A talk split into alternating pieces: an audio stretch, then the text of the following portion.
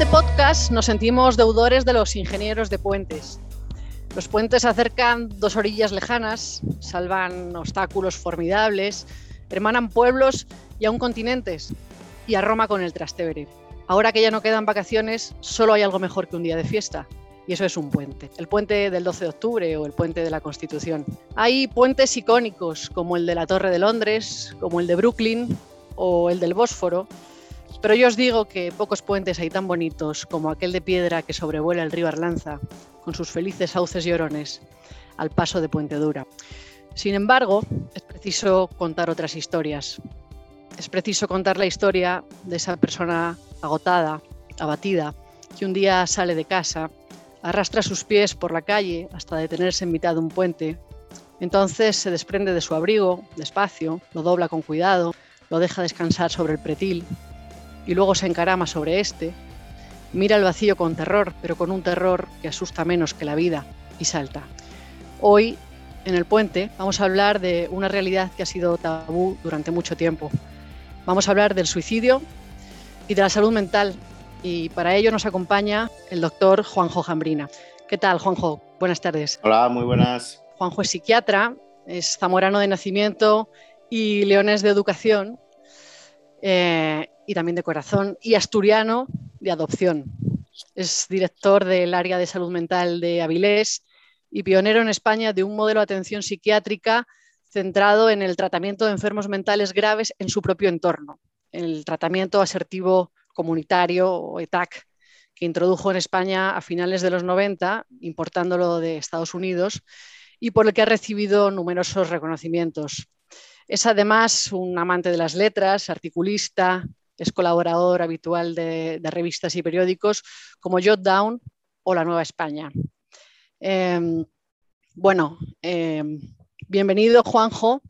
Yo querría empezar bueno, hablando de algo que me imagino que todos visteis. El pasado domingo una manifestación multitudinaria recorrió las calles de Madrid reclamando más ayuda social y un plan real contra el suicidio. Parece que de un tiempo a esta parte la salud mental se ha colado en el debate público, eh, incluso en la agenda política. Eh, partidos y, líderes como Íñigo Rejón, por ejemplo, han hablado de forma recurrente en el Congreso sobre esta cuestión eh, últimamente. Juanjo, ¿ha empeorado la salud mental de los españoles o simplemente ahora le concedemos una, importancia que antes no le dábamos?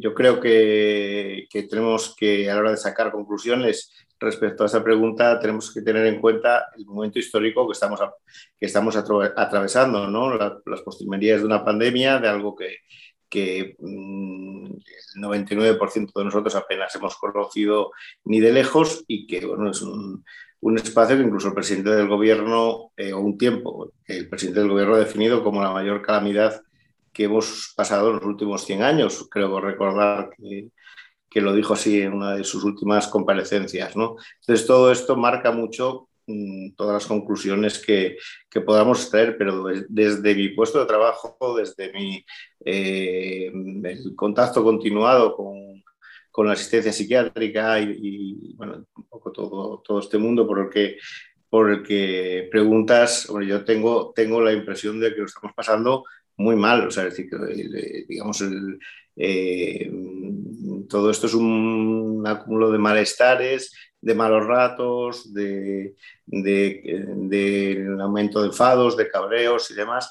Ahora, que esto se traduzca en más problemas de salud mental, eso ya me cuesta creerlo y no tengo datos para, para, para afirmarlo. O sea, que lo estamos pasando peor, desde luego. Ahora lo que está claro es que los datos, por ahora, lo que nos devuelven los datos es que las auténticas enfermedades mentales, porque fíjate que siempre estamos hablando de un concepto que es el concepto de salud mental, pero eh, de enfermedad mental no se habla. O sea, no se pide un plan de, contra la enfermedad mental como se pide un plan contra el cáncer, ¿no? Se pide un, plan eh, por la salud mental, es la primera distorsión del lenguaje que tenemos que empezar a, a encauzar. ¿no?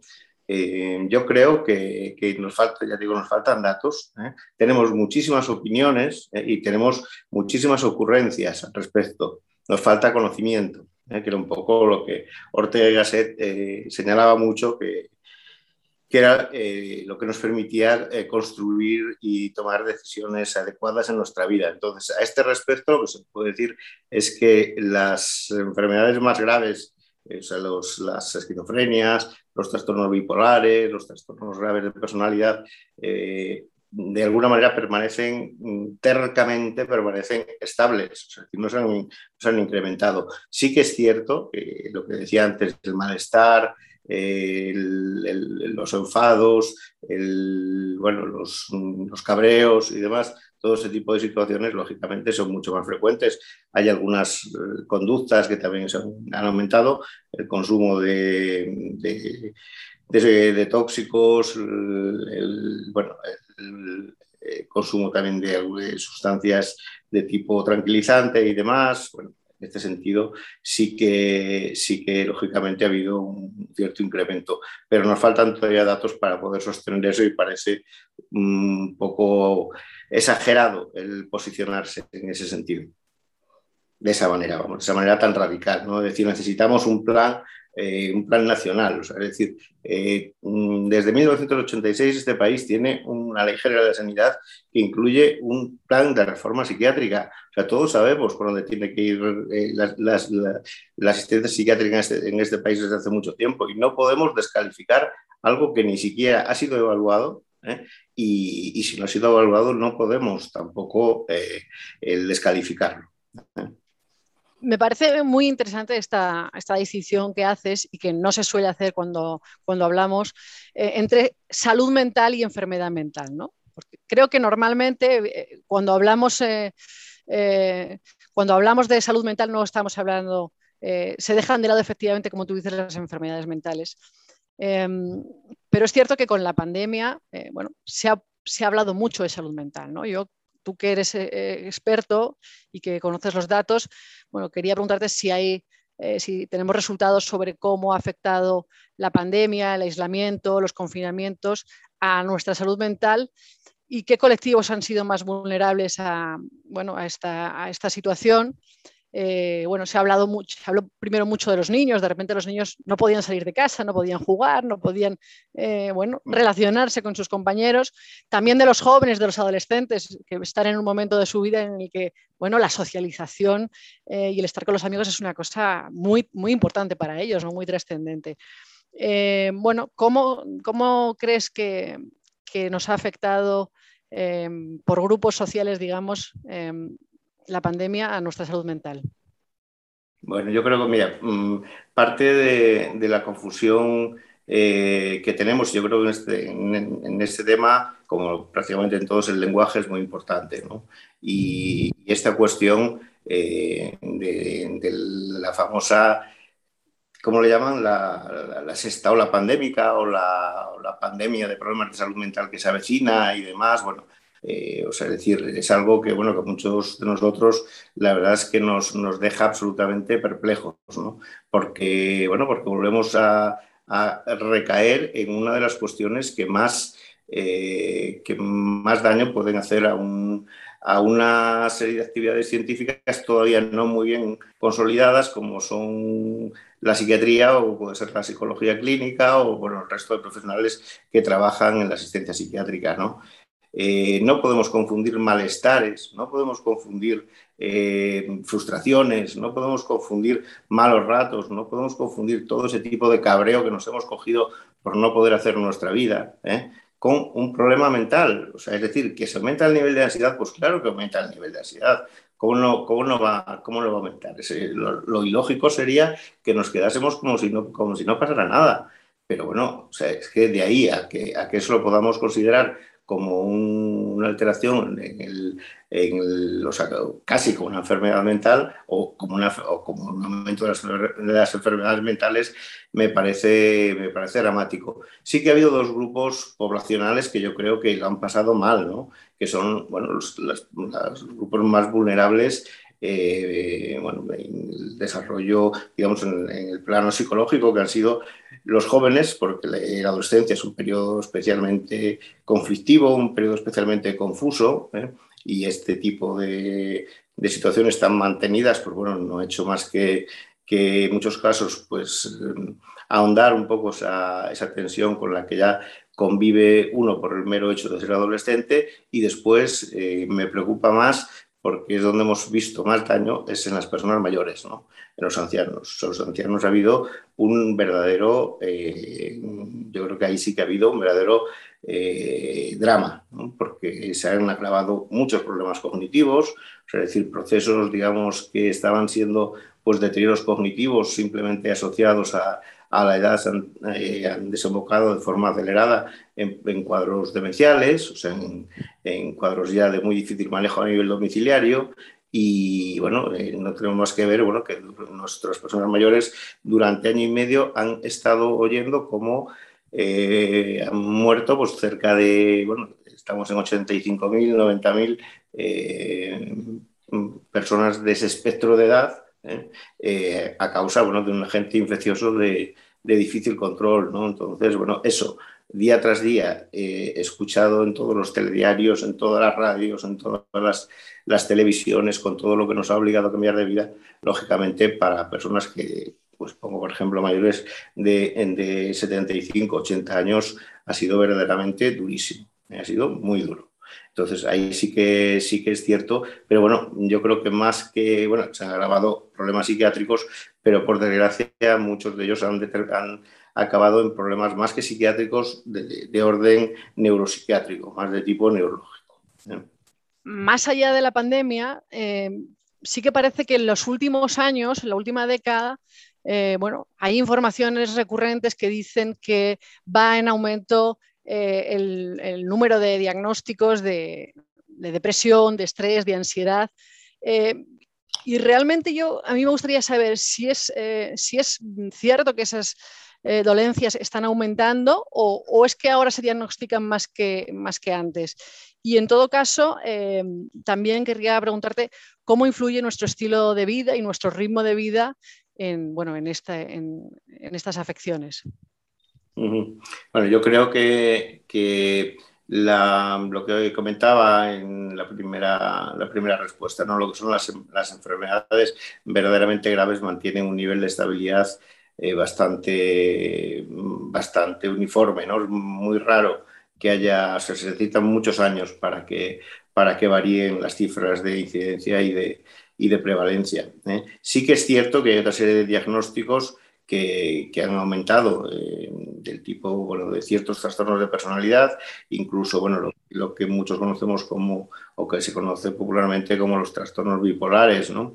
Eh, las depresiones ya han perdido totalmente la, digamos, la correspondencia semántica que tenían antes. Hoy por depresión, cualquier tristeza, cualquier cualquier decepción es una depresión, ¿no? O no, una depresión es un cuadro muy serio, es un cuadro que, hay que tratar de una forma adecuada desde varios puntos de vista y no tiene nada que ver con, con, malestares pasajeros. ¿no?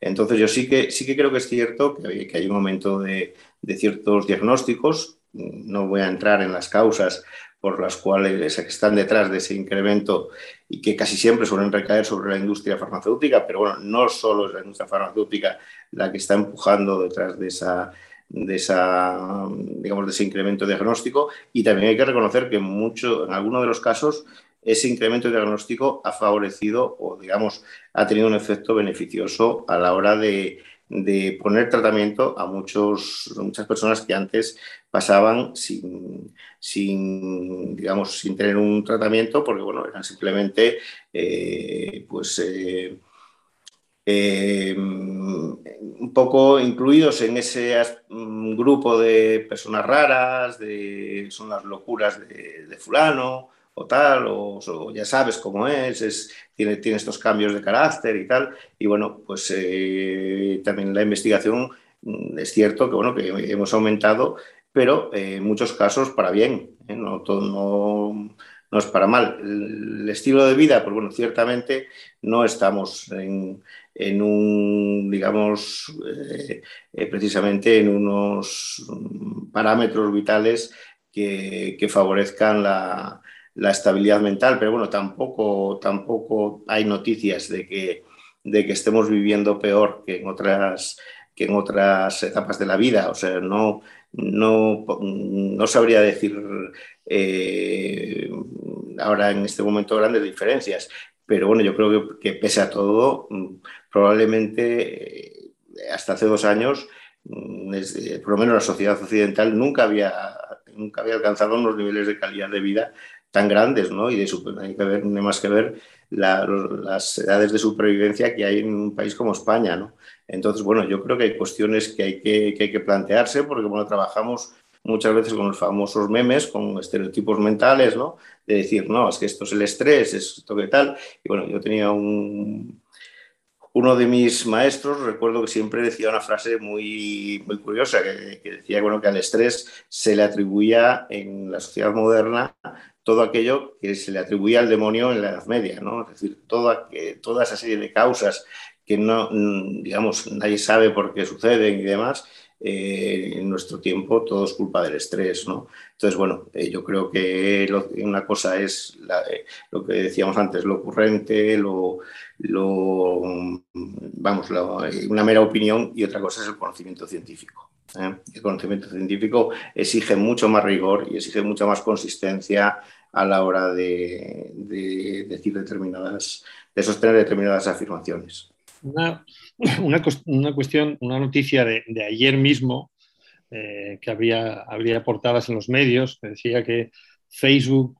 reconoce en documentos internos que Instagram es tóxico. Eh, bueno, también hoy veíamos eh, unas estadísticas sobre el incremento alarmante de síntomas de depresión en los adolescentes en el Reino Unido. ¿no? Y todo eso vinculado a uso de las redes sociales, a un, mayor uso de las eh, tecnologías, las nuevas tecnologías.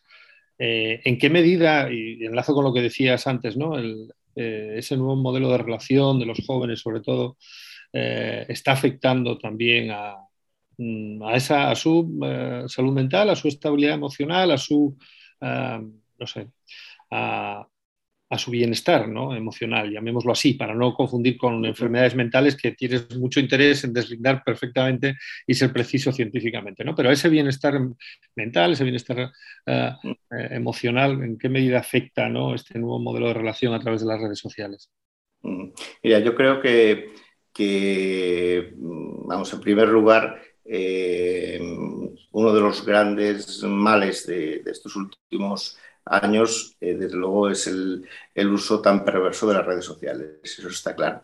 O sea, es decir, el anonimato, el que se hayan usado, el que se sigan usando para, digamos, toda esa descarga de agresividad que, se esconde detrás de, o que te permiten las redes sociales, el, bueno, las fake news y demás, todo este tipo de cuestiones, pues desde luego, eso no, no, no es un síntoma de salud de nada y van a acabar, lógicamente, eh, vivir en una sociedad donde la verdad eh, ha, pasado, ha pasado a tener una importancia tan, tan relativa y está tan desprestigiada, pues lógicamente no es nada bueno. ¿eh? Pero yo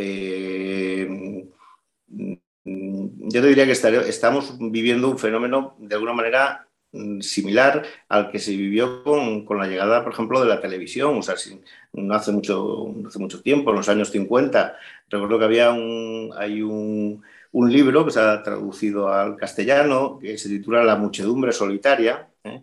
y nos habla de cuál era el verdadero peligro de la televisión y que es el verdadero peligro también de las redes sociales. ¿no? O sea, en aquel momento, eh, eh, David Risman, que es el autor, el autor del libro, eh, decía que eh, después de 10 años de, televisión en Estados Unidos, nunca había conocido una sociedad tan borrega, por decirlo en términos castizos, como la que estaba viendo en Estados Unidos. por decirlo en términos ya kantianos, una sociedad tan heterónima, tan dirigida. Entonces, eso es el verdadero, yo creo que ese es el verdadero eh, problema. El verdadero problema es que las redes sociales, como lo fue la televisión en su momento,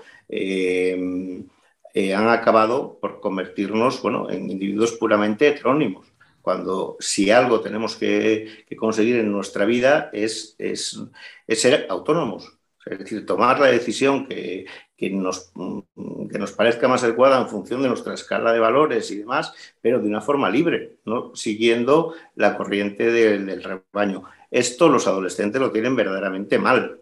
Lo tienen verdaderamente mal. Ahí, bueno, está el profesor Diego Gracia, que es uno de los mayores expertos en cuestiones de, acaba de publicar un libro muy reciente sobre, titulado En busca de la identidad perdida, dedicado casi eh, muy concretamente a las crisis de adolescencia, ¿eh?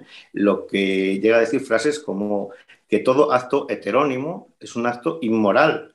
¿No? Es decir, eh, lo que tenemos que buscar son ciudadanos que sean capaces de pensar por sí mismos, que sean capaces de pensar críticamente, que sean capaces de funcionar al margen del grupo. Y no lo estamos haciendo. Y no lo estamos haciendo porque no solo fallan las redes sociales, porque falla la estructura familiar, porque falla la estructura educativa, ¿eh? porque bueno, no hay más que ver, bueno, la ley CELA desaparece, de la con la ley CELA desaparece la ética. O sea, desaparece la ética del sistema educativo. Estamos hablando de temas muy serios. O sea, es decir, eh, mm, la adolescencia, si algo necesita, son referencias y límites. ¿eh? Y un aprendizaje de una palabra que está absolutamente huida en todo este debate, que es la responsabilidad decir, el ser responsable de los actos.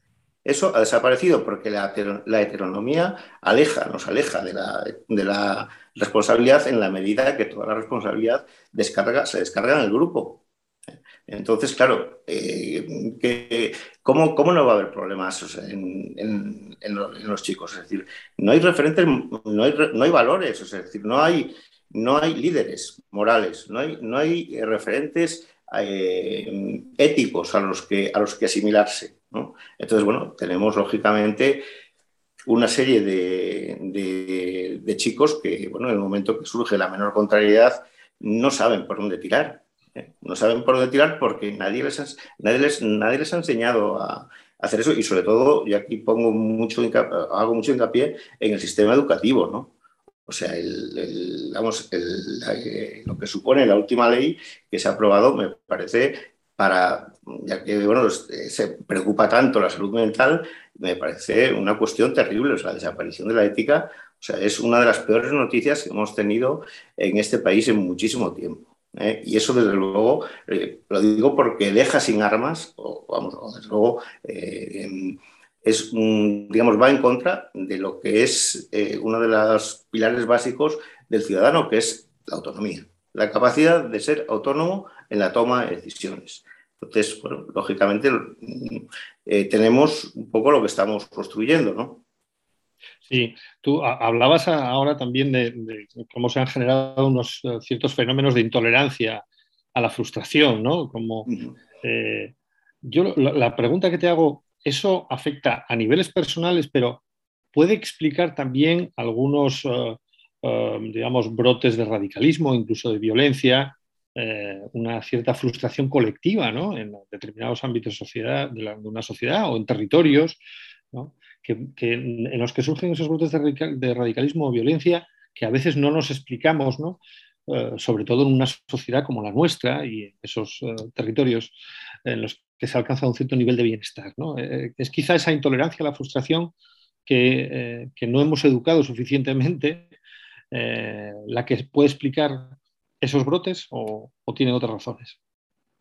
Sí, vamos, desde luego que hay, hay alguna razón más, porque bueno, en función también del territorio, del problema en concreto, de la, de la cultura concreta, ¿no? Pero, pero desde luego que esto que comentas es, es, importante. Yo creo que hace unos 20 años así eh, estaba el, escritor Pascal Bruckner, que es uno de los ensayistas que a mí eh, más me, más me gusta, ¿no? más, que más he leído, que tenía dos libros que eran la, creo que era La tentación de la inocencia y La euforia perpetua, que están publicados en los años 90, donde anticipaba ya todo ese tipo de, ese tipo de situaciones. Y, la, digamos, la, la razón principal es que eh, tanto juego de identidades, eh, digamos, eh, una sociedad que nos permite hacer, como, como, si dijéramos, lo que nos da la gana con nuestro cuerpo, con nuestra forma de pensar, con nuestro pensamiento político, o sea, podemos elegir lo que queramos, al final de cuentas,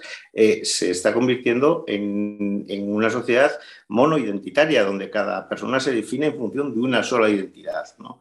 Entonces, eso es peligrosísimo, porque claro, cuando tienes, digamos, 10 o 12 facetas que te construyen, o sea, que, que se cuestione una, bueno, pues de alguna manera, eh, a nivel psicológico, de alguna manera se maneja mejor. Pero cuando es solo una identidad la que te sostiene y esa identidad la, sientes amenazada y sobre todo la sientes amenazada y ves, eh, digamos, una, forma de comportarse también de quienes eh, comparten eso, ese tipo de sentimientos, digamos, tienes, ves un funcionamiento de alguna manera bueno, como, decía Ortega, eh, de masa, lógicamente ese tipo de relaciones violentas y de, y de, eh, bueno, de, expresiones eh, totalitarias y supremacistas, de, vamos, propias de, digamos, de, la violencia de masas, ¿no? de la cultura de masas y de la masa desatada. ¿no? eso, eso, es peligrosísimo, es una de las, de las, de las cuestiones que más tenemos que tratar de evitar. Es decir, el que sí, luego la pluralidad de identidades, bienvenida, cuanto más pluralidad mejor, pero lo que no, estamos yendo el camino contrario. Estamos yendo hacia una monoidentidad, es decir, a que el individuo se defina por una sola faceta identitaria y eso es muy peligroso. Eh, cambiando un poco, un poco de tema, eh, a mí me llama la atención que por un lado, parece que cada vez se comercializan más fármacos eh, destinados a tratar eh, la ansiedad, la depresión, el estrés, eh, y al mismo tiempo parece que hay un rechazo creciente e incluso una sombra de sospecha que se extiende sobre eso que, llaman la química, ¿no?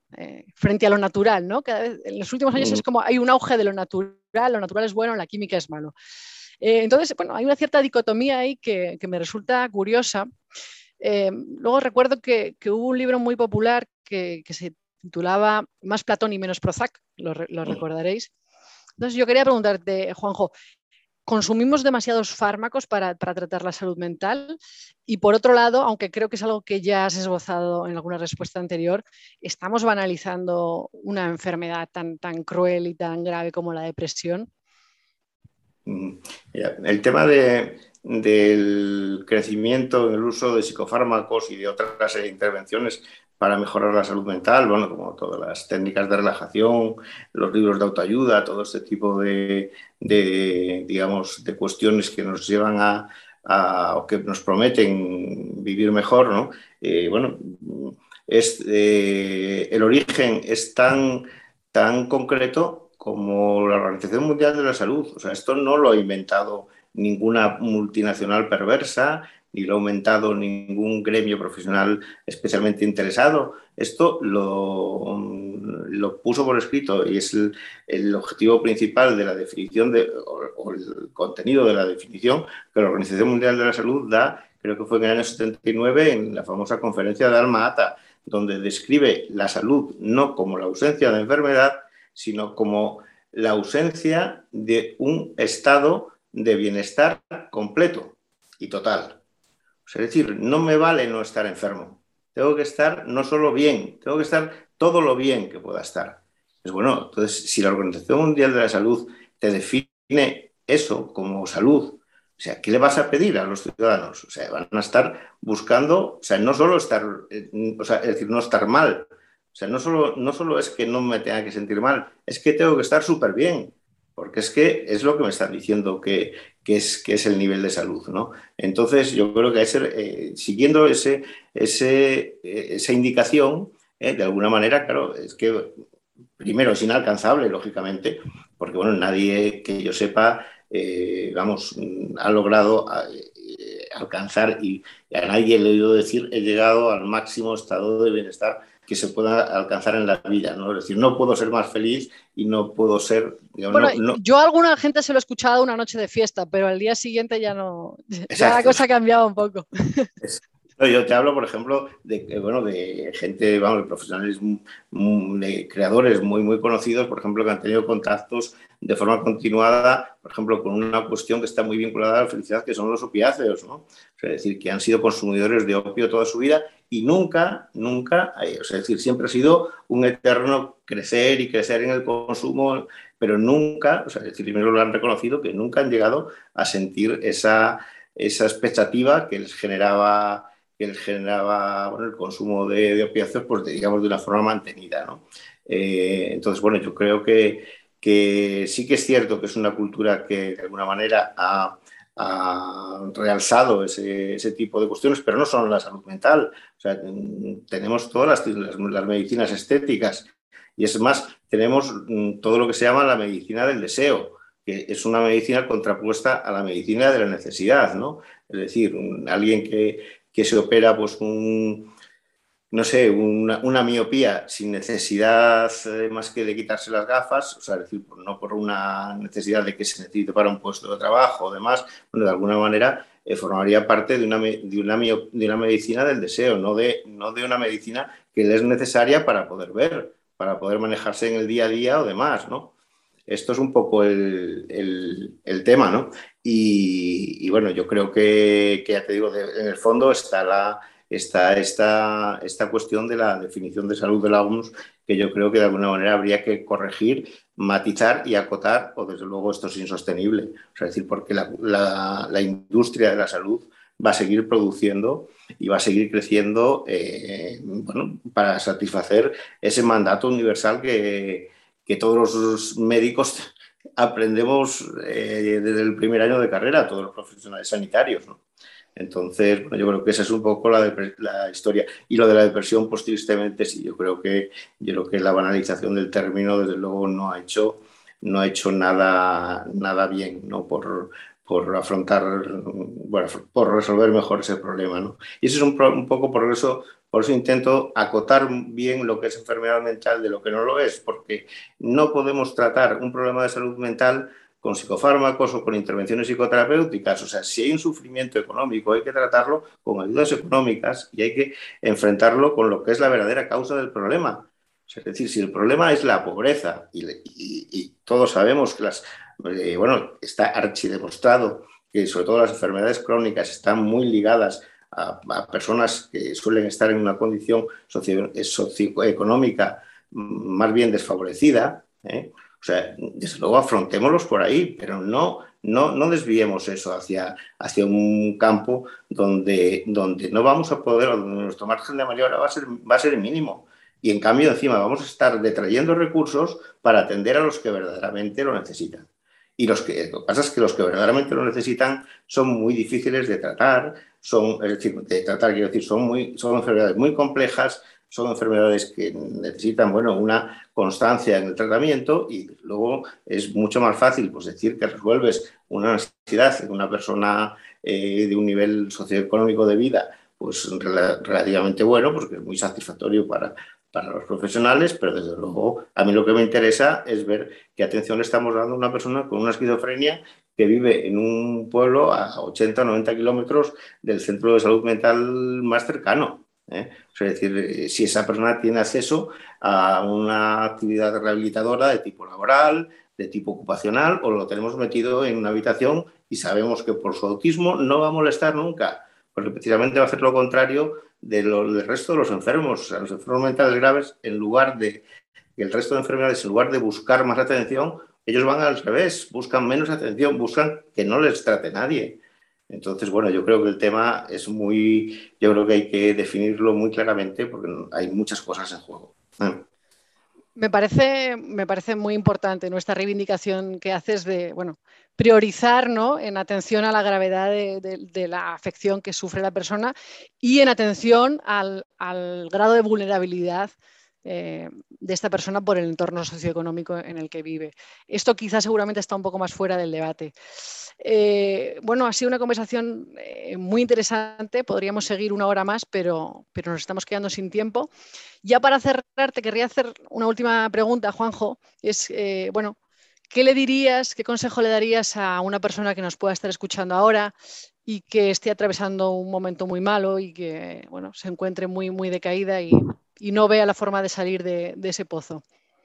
¿Qué le recomendarías que haría?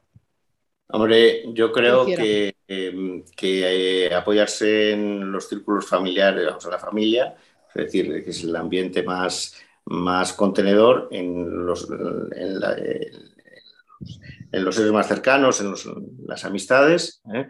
y sobre todo que intente revisar eh, lo que pueden haber sido las causas, de alguna manera, biográficas por las que se haya llegado ahí. En muchas de, de estas situaciones lo que hay es una especie de, desproporción entre lo que esperamos y lo que tenemos.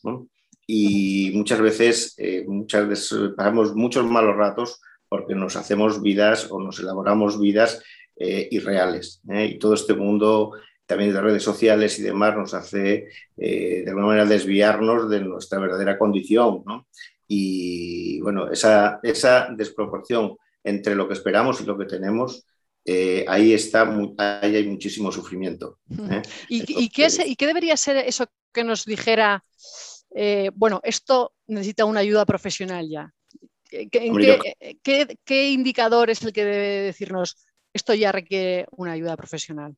Yo creo que eso es una frase muy, muy, que la resolvió muy, muy bien Freud y que es eh, cuando te sientes incapaz de amar o de trabajar, es cuando hay que pedir ayuda.